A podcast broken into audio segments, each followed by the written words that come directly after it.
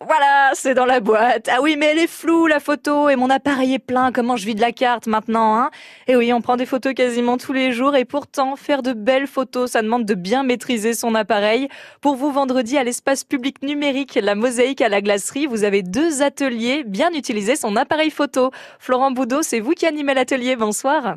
Bonsoir. Alors, lorsqu'on prend des photos, c'est quoi les difficultés euh, qu'on rencontre le plus souvent? Il y a des difficultés, bah, ça va être déjà euh, comment on va transférer les images de l'appareil photo vers son ordinateur. Ouais, ça c'est une, euh, c'est une bonne difficulté. C'est ce que vous allez voir ensemble vendredi? Tout à fait, c'est un atelier pratique basé sur, bah, sur des exemples bien précis. Les gens viennent avec leur matériel et apprennent à se servir de l'appareil photo numérique pour, le, pour transférer les photos de l'appareil photo numérique vers euh, l'ordinateur en toute autonomie. Attendez Florian, euh, aujourd'hui on a toujours des appareils photo numériques, mais il y a aussi beaucoup de personnes qui prennent des photos avec leur smartphone ou des tablettes. On, peut venir avec ce genre de matériel aussi? Effectivement, je ne l'ai pas précisé euh, dans, le, dans le libellé de l'atelier. Pour les gens qui ont une tablette ou les gens qui ont un smartphone, ils peuvent venir avec le matériel et on va apprendre à s'en servir.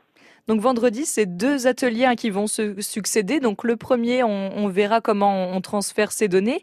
Et le deuxième, qu'est-ce que vous proposez? Le deuxième, en fait, c'est des conseils pour bien régler et bien utiliser son appareil photo, son téléphone ou sa tablette. Et euh, comment, comment paramétrer, par exemple, le retardateur quand on veut faire des, photos en groupe. Et ce genre de choses, euh, est-ce que c'est pas déjà écrit dans, dans le manuel? De oui, l'appareil Il y a deux catégories de gens. Il y a les gens qui lisent les manuels et il y a les gens qui font en pratique. Et moi, je fais plutôt partie de la deuxième catégorie de personnes.